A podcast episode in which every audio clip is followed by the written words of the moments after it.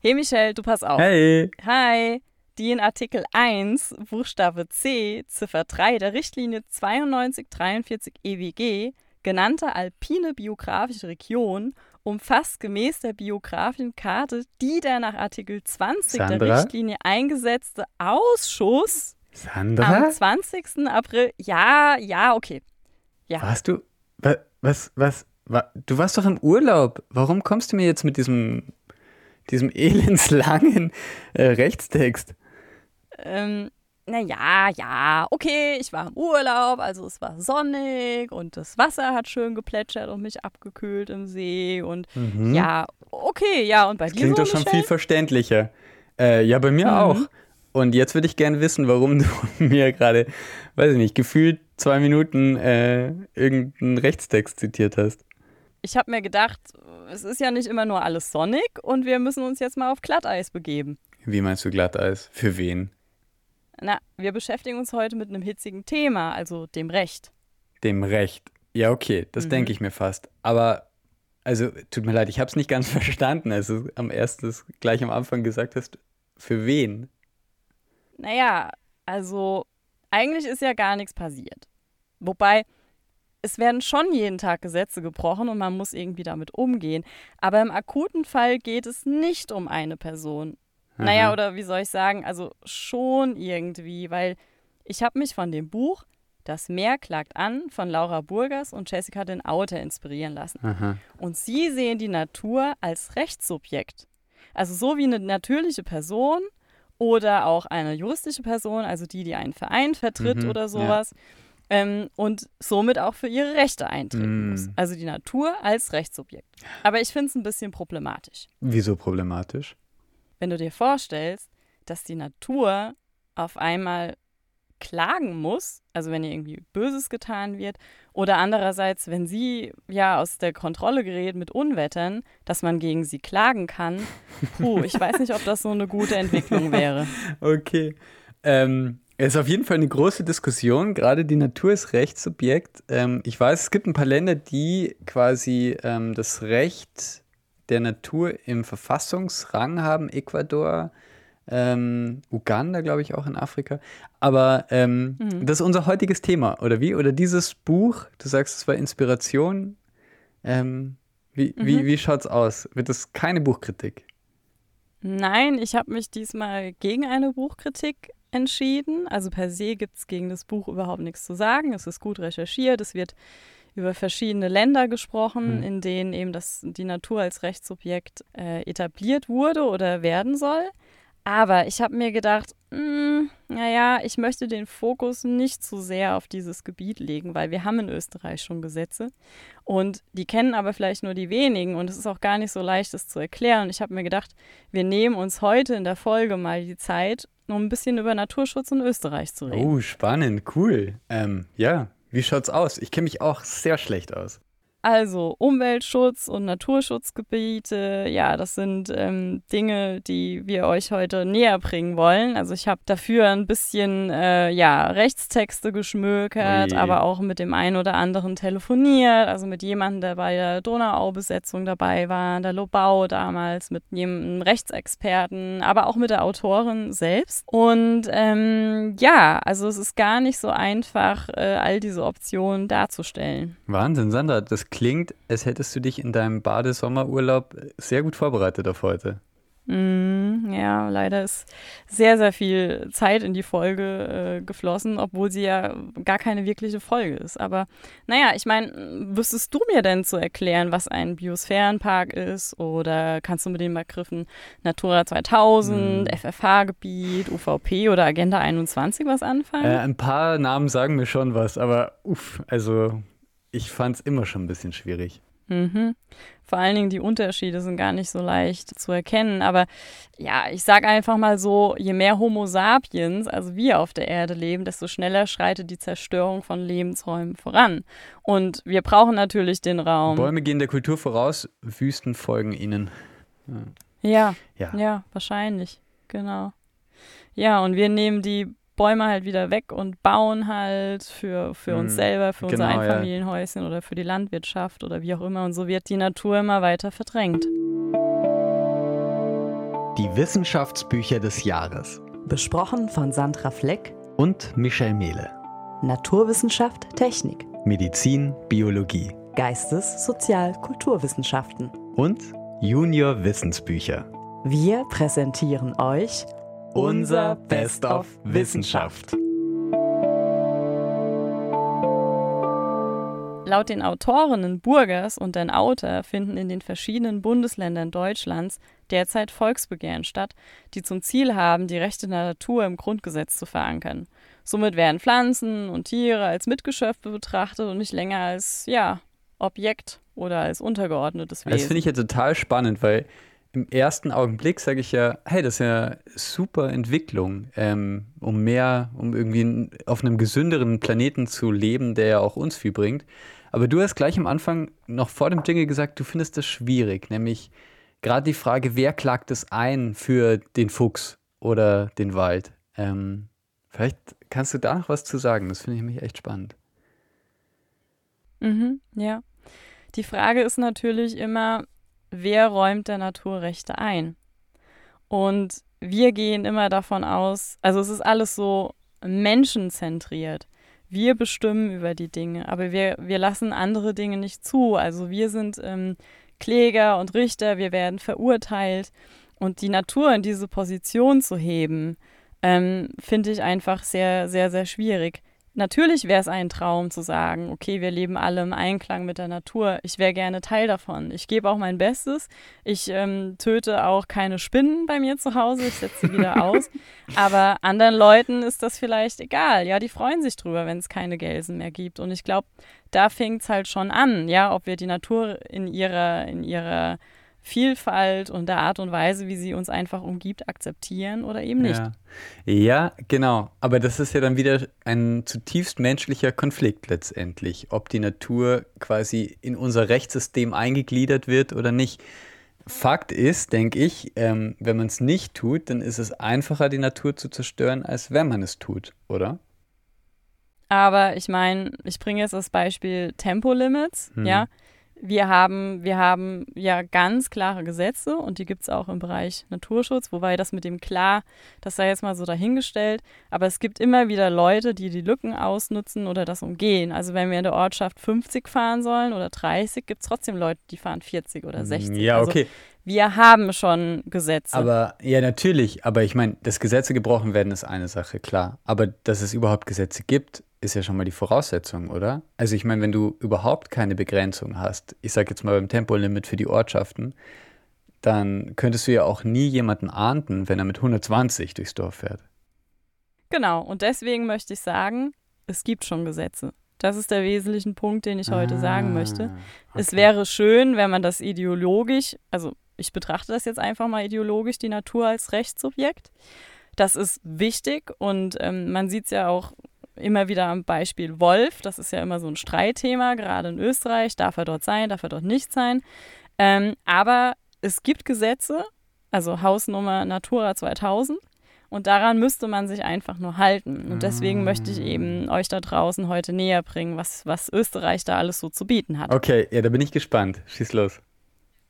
Nachdem ich meiner Urlaubsstimmung noch ein bisschen hinterher trauere, ähm, möchte ich eigentlich direkt auf, die, auf Österreichs Biosphärenparks eingehen. Okay. Ähm, ja, ein weiterer Begriff, der bei mir im großen Wulst äh, untergeht. Ich weiß nicht genau, was das bedeutet. Hm, kennst du vielleicht einen? Nee. ich kenn, ich, okay. ich, äh, vielleicht kenne ich einen, aber ich wüsste nicht, dass es einer ist. Okay. Zum Beispiel der Wienerwald. Hm. Das ist ein Biosphärenpark. Okay, dann hm. kenne ich einen. Also es gibt Genau, ja, man kennt ihn, aber ja, wie du sagst, du kennst vielleicht was, aber du weißt nicht, dass es ein Biosphärenpark ja. ist.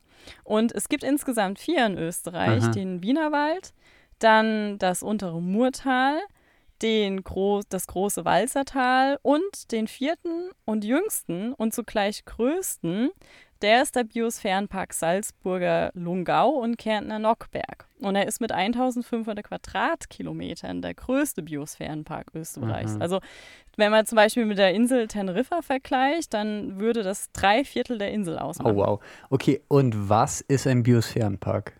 Was ist da erlaubt, was ist da nicht erlaubt? Nicht viel. Also in Sachen Naturschutz zumindest. Nicht viel erlaubt. Oder, oder? Naja, im Sinne des Schutzes. Also wenn wir aus der, aus der Sicht des Schutzes diese heutige Folge betrachten, dann passiert in einem Biosphärenpark in Sachen Naturschutz nicht viel. Ach was. Okay, erzähl. Mhm. Naja, wenn man gefühlt zum Beispiel 5% des gesamten Areales und ich meine, 1500 Quadratkilometer im Vergleich zu 84.000 Quadratkilometer in Österreich. Also wenn man überlegt, dass man von diesen 1505 Prozent unter Schutz stellt Aha. und der Rest aber als eine Art Pufferzone dient, also zum Beispiel für Forschung oder landschaftliche Modellregion, vielleicht wird auch ein Teil bewirtschaftet, dann ist es schon sehr wenig. Also das verstehe ich, aber gleichzeitig ist es natürlich, ähm, ich sage jetzt mal, knallharte Landwirtschaft darf da dann nicht betrieben werden. Oder wie sieht das genau aus? Naja, es ist so, dass äh, der Biosphärenpark definiert sich als Kulturlandschaft mit hohen Naturwerten. Konzept stammt von der UNESCO.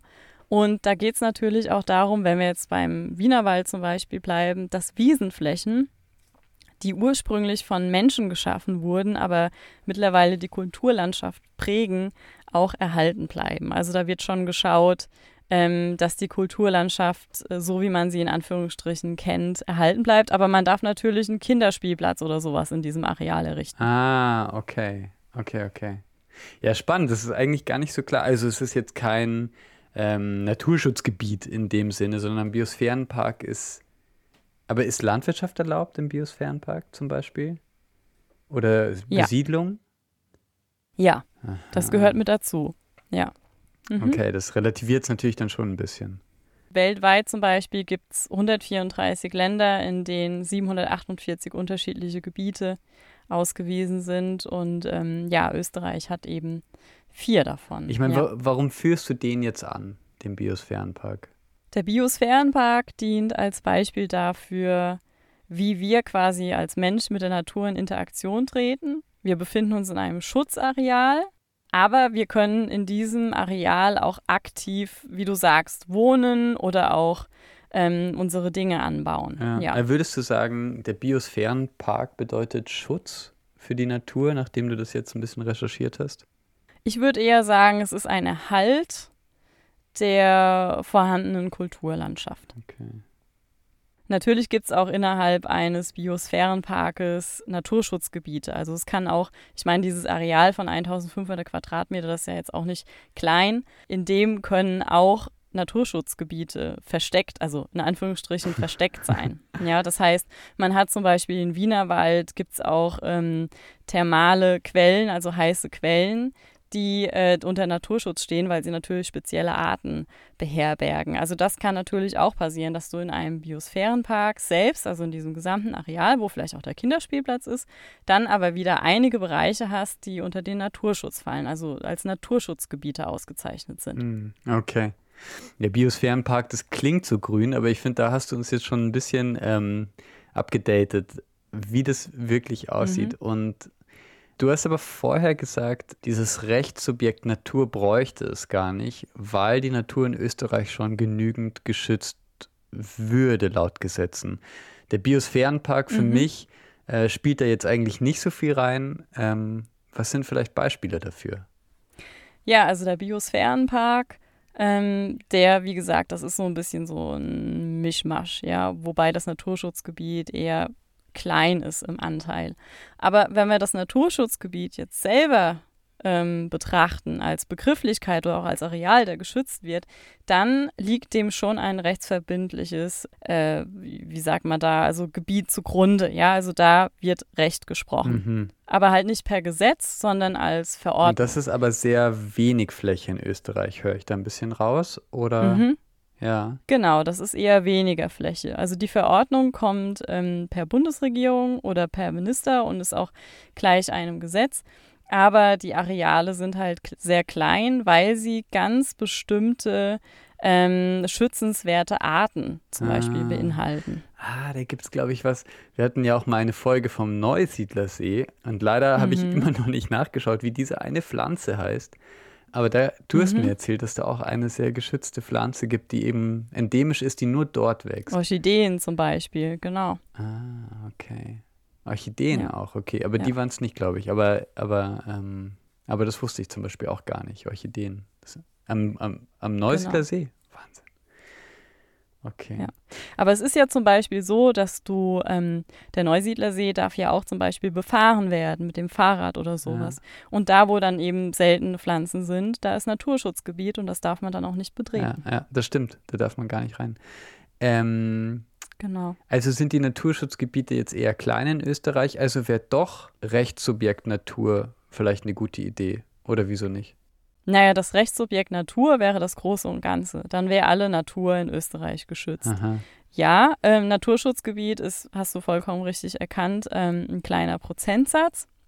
Also wenn ich jetzt zum Beispiel mal die Moore hernehme, ja, in Österreich hatte sehr, sehr viel Moor, aber von den ursprünglichen 100 Prozent ähm, haben wir eigentlich schon 90 Prozent vernichtet. Ja. Also zumindest, wenn ich den Angaben vom WWF ähm, trauen darf. Und es sind halt nur mehr 26.600 Hektar übrig geblieben. Ja, das sind umgerechnet, wenn wir jetzt nochmal beim Biosphärenpark Nockberg bleiben, ja, der mit 1500 Quadratkilometern daherkommt, sind es bei den Mooren nur 266. Mhm. Und trotzdem schleicht man wieder umher und kann doch dem Moor irgendwelche ähm, Areale entnehmen oder, oder, also man hat zwar jetzt eingesetzt, aber weicht dem aus. Aber ja, wie ich schon gesagt habe, wo kein Kläger, dort kein Richter. Naja, dann, also, aber das spricht doch für mich dann doch irgendwie alles eher für das Rechtssubjekt Natur. Ja, aber wer tritt für es ein? Das weiß ich nicht. Wer kann denn klagen? Könnte es Privatpersonen? Privatpersonen könnten klagen, ja. Aber könntest du eine Klage finanzieren, wenn du die kompletten Alpen retten möchtest? Na okay. Ich kann das nicht. Also die kompletten Alpen, das ist jetzt eh groß, aber, aber mal angenommen, ähm, aber es gibt ja sehr viele Umweltschutzorganisationen oder bei den Alpen denke ich natürlich sofort an, an die Alpenvereine. Also nicht, dass die jetzt irgendwie, die ja auch schreiben Anwalt der Alpen, aber, ähm, Mhm. aber ich will denen jetzt auch nicht sagen, die müssen jetzt ihr ganzes Budget, also ich weiß es ja nicht, wie, wie das dann aussieht, ja, diese, diese Klagen, aber ich finde, das klingt immer noch gut. Rechtssubjekt Natur. Mhm. Ja. Vor Ja. allem, wenn du, ich habe es so ein bisschen rausgehört, dass die Gesetze, die wir jetzt haben, zum Beispiel, was du hast es angesprochen bei den Mooren, dass es da dann doch recht viel Lücken Mhm. gibt, dass da noch was doch trockengelegt oder abgezwackt werden kann. Ich weiß es nicht. In der Tat ist die Erkenntnis darüber, dass sich das Rechtsregime als weitgehend zahnlos erweist, der Dreh- und Angelpunkt ja, von, von dem Buch Das Meer klagt an Mhm. und dem Ansatz von Natur als Rechtssubjekt. Mhm. Ja, weil nur natürliche und juristische Personen auch ähm, Gesetze geltend machen können. Und das ist eine sehr, wie ich am Anfang schon gesagt habe, eine sehr äh, menschliche, also anthropozentrische Mhm. Sichtweise. Ja? Ja. Also im Buch äh, selbst steht auch, also ich zitiere mal, die Freiheit des Menschen wird dabei ausschließlich durch die Freiheit anderer Menschen begrenzt, nicht auch durch statuierte Eigenrechte der Natur. Schutzwürdig ist die Natur nur dann, Hm. wenn menschliche Interessen davon betroffen sind. Dieser mittelbare Umweltschutz ist pragmatisch und selektiv, aber wenig effektiv. Ja, das finde ich wirklich Ja. ein super Zitat. Ja. Weil es ja auch irgendwie stimmt. Also, wir schützen ja, oder ich höre das oft in Diskussionen und ich meine, für mich hat die Natur halt einen großen Wert als Erholung und weil ich sie sehr schätze. Aber das hat natürlich was mit mir zu tun. Also, wie weit kann man sich dann, das wird jetzt ein bisschen philosophisch, von sich selbst entfernen quasi und schützt man die Natur nicht einfach nur deswegen, weil das wichtig ist für uns Menschen? Genügt das nicht als Grund? Weil die Wirtschaft immer, immer mehr ausbeuten möchte und letztendlich, wer ist die Wirtschaft? Auch der Mensch. Also es scheint in, in der Natur des Menschen zu liegen, Raubbau zu betreiben, um weiterzukommen, wie auch immer er weiterkommt. Aber der Mensch vergisst halt, dass er nur leben kann, wenn auch ähm, die Natur lebt. Ja? Und oftmals sind es ja indigene Völker, die genau das verstanden haben, weil sie vielleicht kein Auto haben, keine elektronischen Geräte, weil sie mit der Natur Mhm. leben und sehen, wie sie sich verändert und sich auch von ihr ernähren müssen.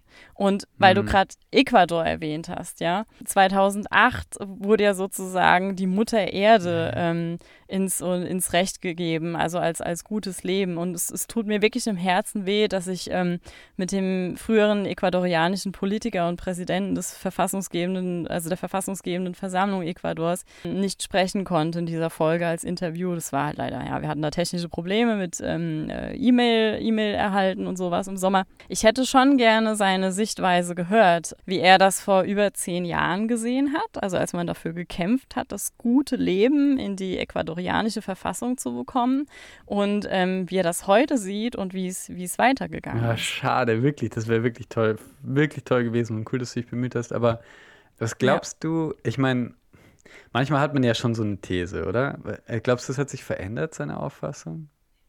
Besagter Alberto Acosta war ja unter, unter dem ehemaligen Präsident Rafael Correa und dort hat man ja die, die Rechte der Natur ins Gesetz eingebracht unter dem Motto, also auf ganzheitliche Achtung ihrer Existenz und ihrer Erhaltung sowie Regeneration ihrer Lebenszyklen, Strukturen, Funktionen und evolutionären Prozessen ähm, zu achten, also diese anzuerkennen. Das war das große Ziel. Aber auch Alberto Acosta, der sich heute nach wie vor ähm, für diese, ich nenne das jetzt mal Idee oder, oder Art der, der Rechtseinklage ausspricht, hat halt auch sagen müssen, okay, ja, aber es wurde als Propagandainstrument des Präsidenten benutzt. Und letztlich hat man es zwar jetzt im Gesetzestext stehen, und jeder freut sich darüber, aber auch hier wird das Gesetz umgangen, weil, wie gesagt, wo Mhm. kein Kläger, dort kein Mhm. Richter. Es führt kein Weg daran vorbei, dass die Menschen das, ich weiß nicht, also auch begreifen müssen. Oder, oder, oder der Mensch einfach, der ja wirklich hier letztendlich auf diesem Planeten einfach derjenige ist, der viel einfach beeinflussen kann. Und ich Ja. meine, da kommen wir ja nicht drüber hinweg, ja. Also ich meine jetzt mal von irgendwelchen KI-Dystopien mal abgesehen, das kann kein Mensch Mhm. sagen, ja, was da passiert, ich weiß es wirklich nicht. Ja. Aber, Ja, aber ansonsten, ähm, ansonsten wirst du halt immer diesen Kampf haben, schätze ich, oder? Also, vielleicht ist das auch ein bisschen dein Punkt, egal welche, welche Rechtslage du schaffst, aber ich denke Mhm. mir, diese Gesetze, irgendwie binden sie schon und irgendwie, das ist zumindest meine Vorstellung, ist es dann bisschen schwerer vielleicht. Also, Mhm. ähm, ich bin immer noch äh, ganz positiv gegenüber Mhm. dem Rechtssubjekt Natur. Ja, weißt du, ich möchte das bestärken. Also wenn wir die, die Natur als Rechtssubjekt in die Verfassung aufnehmen und dafür alles andere fällt, dann hat die Politik freien Spielraum. Ich glaube, es Mhm. wäre wichtiger, wenn die bestehenden Gesetze, wenn man dafür sorgt, dass die auch wirklich eingehalten werden, weil dann könnte es der Natur gut gehen. Du, aber ich habe da noch eine andere Idee, die ich einbringen möchte. Sagt dir der Ja. Name Michaela Krömer was? Nein. Du, ich sage dir, mir vorher auch nicht. Also du bist da nicht Okay. allein. Okay. Ähm, ich bin, bin drauf gestoß, gestoßen durch Gespräche. Ähm, Michaela Krömer ist nämlich Rechtsanwältin aus St. Pölten und ihre Leibspeise sozusagen ist der Klimaschutz. Und das Klima, ja, das kann man ja auch nur schwer vertreten, ja. Aber sie vertritt sozusagen Personen, die durch die Klimakrise geschädigt wurden oder werden. Ah, das ist der Workaround von der anderen Seite sozusagen. Ja, also man versucht quasi jetzt, okay, wenn nur Personen Personen klagen können, dann müssen jetzt irgendwie Personen zu Schaden kommen, damit die dann irgendwie wieder klagen. Also so hätte ich es ähm, irgendwie verstanden. Und ähm, Mhm. sie Mhm. vertritt jetzt nicht nur mich oder dich, sondern vor allen Dingen auch Kinder. Da hat sie einen Verein ins Leben gerufen, den, den Claw oder zu Deutsch Kralle. Und Mhm. ähm, da geht es eben darum, dass Gerichtsverfahren, also die von Kindern initiiert werden, dann auch finanzierbar werden. Also Spenden zum Beispiel. Und durch diesen Wow. Verein können Kinder auf einmal ihre, ihre Rechte einklagen. Und ich habe schon von ein, zwei Klagen von Kindern in Europa oder von Jugendlichen in Europa gehört. Ich weiß gar nicht, ob es in Österreich auch war. Also gibt es ein Beispiel, das du nennen kannst.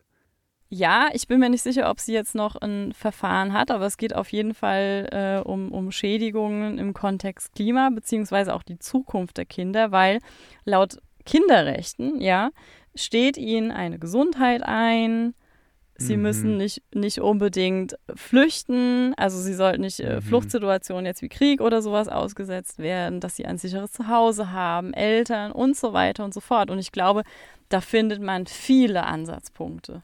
Also wenn du jetzt sagst, okay, Fluchtsituation, ja Mist, ähm, wenn es jetzt irgendwie heiß wird und ich nichts mehr zu essen habe, dann muss ich flüchten. Oder wenn ich kein Dach mehr um dem, auf dem Kopf habe, weil es mir der Wind wegweht, dann muss ich flüchten. Also ist meine Kindheit nicht mehr geschützt. Und ich glaube, das Mhm. ist der Ansatzpunkt. Schön. Aber da siehst du mal, da gibt es eine Person, die halt ihren eigene, ihrer eigenen Kreativ keine Grenzen setzt und versucht, aus dem vorhandenen Recht das rauszuholen, was möglich ist. Also da steckt sehr, sehr viel Ja. Engagement auch dahinter. Ist es ja auch irgendwie, oder? Die, der Wille, äh, den wir haben, dann finden wir unsere Wege. Und das ist halt Ja. irgendwie auch die Frage, worauf man sich konzentriert. Genau. Ja. Und ich sag mal so, umso mehr das äh, populär wird, nicht von Populismus zu sprechen, sondern das quasi ähm, salonfähig wird, dass Kinder einfach unter der jetzigen Situation leiden und die zukünftigen Generationen auch, dann könnte Mhm. das natürlich hohe Wellen schlagen. Cool, Ja. die werde ich googeln auf jeden Fall. Du hast am Anfang noch ein bisschen uns quasi versprochen, ähm, aufzuklären über die Schutzgebiete in Österreich. Ähm, wir haben jetzt über den Biosphärenpark, über den ähm, Nationalpark gesprochen. Was gibt es noch? Agenda 21. Ich habe da einige Begriffe Mhm. gehört. Genau, ja. Ja, Nationalpark greife ich gerne noch auf, ähm, zum Beispiel den Nationalpark Donauauen oder auch ähm, Wattenmeer. Das ist wieder ganz was anderes. Aber dein heiß begehrter äh, und geliebter Neusiedlersee ist zum Beispiel auch im Nationalpark. Genau. Ja, ich weiß. Zumindest ein Teil Genau. davon. Ja. Also der Nationalpark, der ist ausgewiesen von der IUCN, also International Union for Conservation of Nature. Und so richtig bekannt geworden ist die eigentlich durch das Führen der roten Liste. Und das passiert schon seit 1964. Ah ja. Mhm. Wo wir sehen können, welche Tiere vom Aussterben bedroht sind, äh, welche weniger bedroht sind, Hauskatzen zum Beispiel, Genau. Mäuse, Ja, Ratten. Ja. Also da wird quasi all das erfasst und in eine Liste gepackt und umso röter quasi, umso, umso schwieriger. Genau. Und Österreich ist da auch Mitglied in dieser Union. Zum Beispiel vertreten durchs Bundesministerium, aber auch durch den WWF. In Deutschland und in der Schweiz Mhm. sieht es ähnlich aus. So, und jetzt kommen wir dann auch zum Natura 2000 Schutzgebiet. Und das ist wirklich einer der in Anführungsstrichen ärgsten. Also da wird wirklich ganz genau geschaut, ähm, dass da alles mit rechten Dingen zugeht, Ah, weil ja. sie sich quasi auf diese Liste ähm, bezieht. Also ja. wie sieht das genau aus? Naja, also du hast äh, bei Natura 2000 äh, ist es zum Beispiel so, dass es ein europäisches Instrument ist zum Schutz der biologischen Vielfalt. Und da müssen sich die EU-Länder dran halten. Also selbst wenn du jetzt neu der EU beitrittst, wird genau geschaut, okay, wie steht es um deine Arten? Und dann musst du quasi den Erhaltungsgrad erfüllen. Also dann wird geschaut, wo muss man quasi nachbessern, äh, wo ist die Art stabil und dann musst du wirklich dafür sorgen, dass das passiert.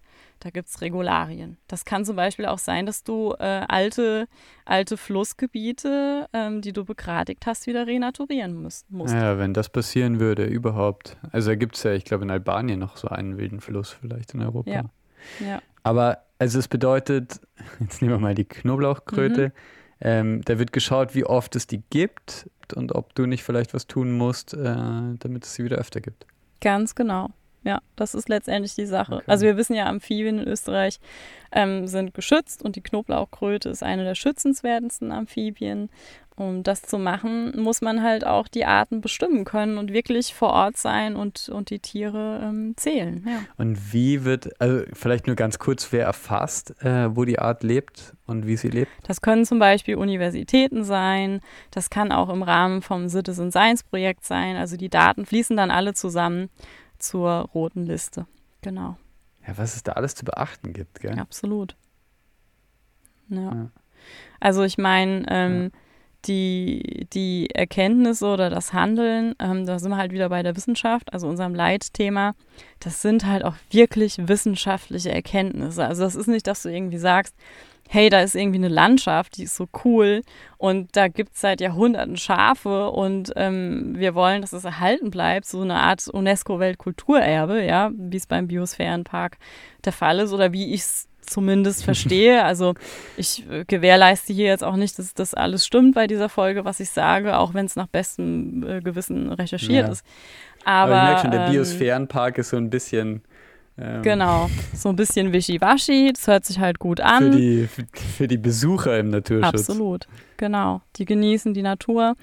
Sonntags, Die Sonntagsnaturschutz Sonntagsausflügler. ist der Biosphärenpark. Ja. Aber wenn du halt in so einem Natura 2000 Projekt bist, da wird halt wirklich ganz, ganz genau geschaut. Ja, und ausgewiesen. Ja, ja.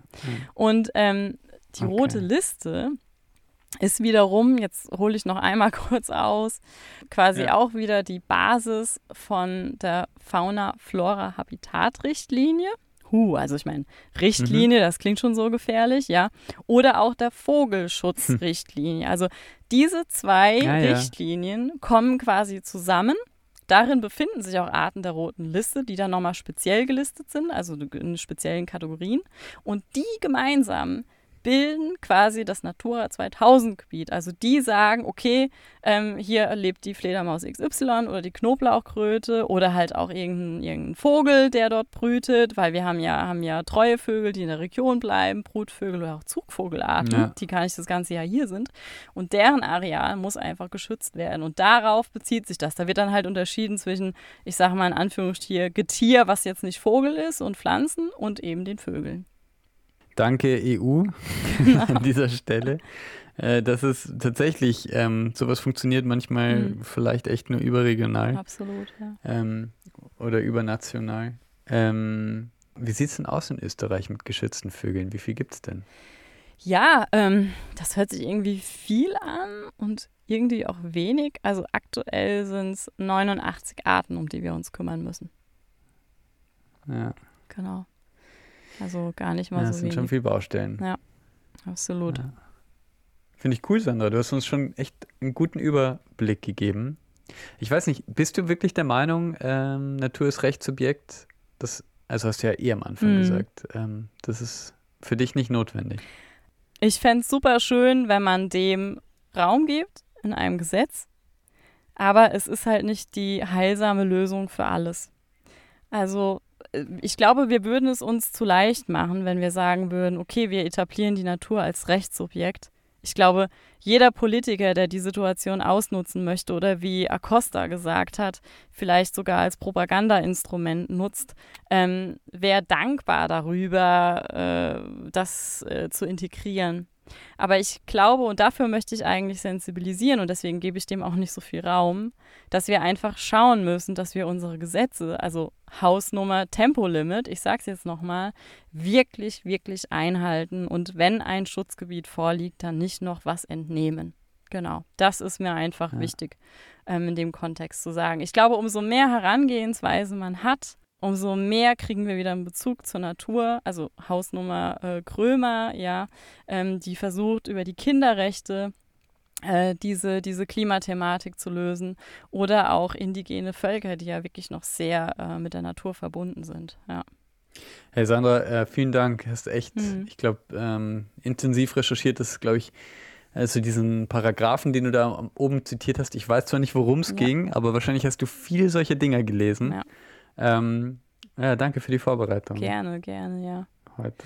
Ich Ja. würde auch sagen, also wenn ihr euch jetzt motiviert fühlt und auch du, Michelle, ich kann es dir gerne zeigen. Also es gibt ja das RIS, das Rechtsinformationssystem des Bundes. Das gilt nicht nur für Naturrechte, sondern auch ähm, für alles Mögliche, Zivilrecht. Ähm, da findet man immer ganz, ganz aktuelle Urteile und kann sich schlau machen, was gerade so in dem jeweiligen Gebiet passiert. Also wer sich jetzt quasi noch ein bisschen reintigern möchte, hat da die gute Gelegenheit. Ja, super. Oder man fragt dich einfach über Social Media, oder? Ja, genau. Das haben wir schon manchmal gemacht. Genau. Ja. Ja. Gerne. Ich versuche Ähm, äh, die Fragen. Und wenn die Sandra nicht alles weiß, verzeiht es ihr. Das ist ein sehr breites, äh, breites Feld. Aber wir haben ähm, schon um den Neusiedlersee, glaube ich, die intensivsten Diskussionen Mhm. gehabt und das lief doch ganz gut eigentlich. genau. Ja. Ja. Ich finde es schön, dass wir einfach über Naturschutz reden, auch wenn das Buch jetzt nur der Inspiration galt, weil es sich eben nur mit einem Thema beschäftigt und Naturschutz aus ganz, ganz, ganz, ganz vielen Aspekten. Also ich hätte noch andere Gebiete und ähm, Areale, zum Beispiel noch über Reservate sprechen können. Ich glaube, es wird dann auch zu viel, aber genau das wollte ich auch mit dieser Folge zeigen. Mhm. Aber vielleicht ganz kurz, nachdem du es ja gelesen hast, das Meer klagt an. Du hast es jetzt nicht, nicht ähm, besprochen. Wieso eigentlich nicht? Was ist das für ein Buch? Eher für Menschen, die in dem Thema schon tief drin sind, empfehlen, weil ich so ein bisschen Angst habe, dass man Mhm. dann ähm, Ja. in so eine Art Aktivismus abrutscht, weil man nur einen Fokus sieht. Ich meine, dieses Buch ist nur auf einen Fokus ausgerichtet, ja. Aber wenn wir jetzt eine Folge gemacht hätten und das alles so super toll dargestellt hätten, hätte ich Angst, dass alle Zuhörer, die ihr die Folge hört, voll dafür brennen, dass die Natur als, als Rechtsobjekt ähm, in den Gesetzestext geht. Und dabei vergessen wir aber, dass eigentlich in Sachen Naturschutz schon sehr, sehr, sehr viel passiert. Und ähm, darum geht es mir. Mhm. Danke, Michelle Danke, dass du dich mit mir dem Thema gestellt hast. Und ja, dann hätte ich gesagt, hören wir uns bald wieder bei Best of Wissenschaft. Ciao, ciao. Ciao.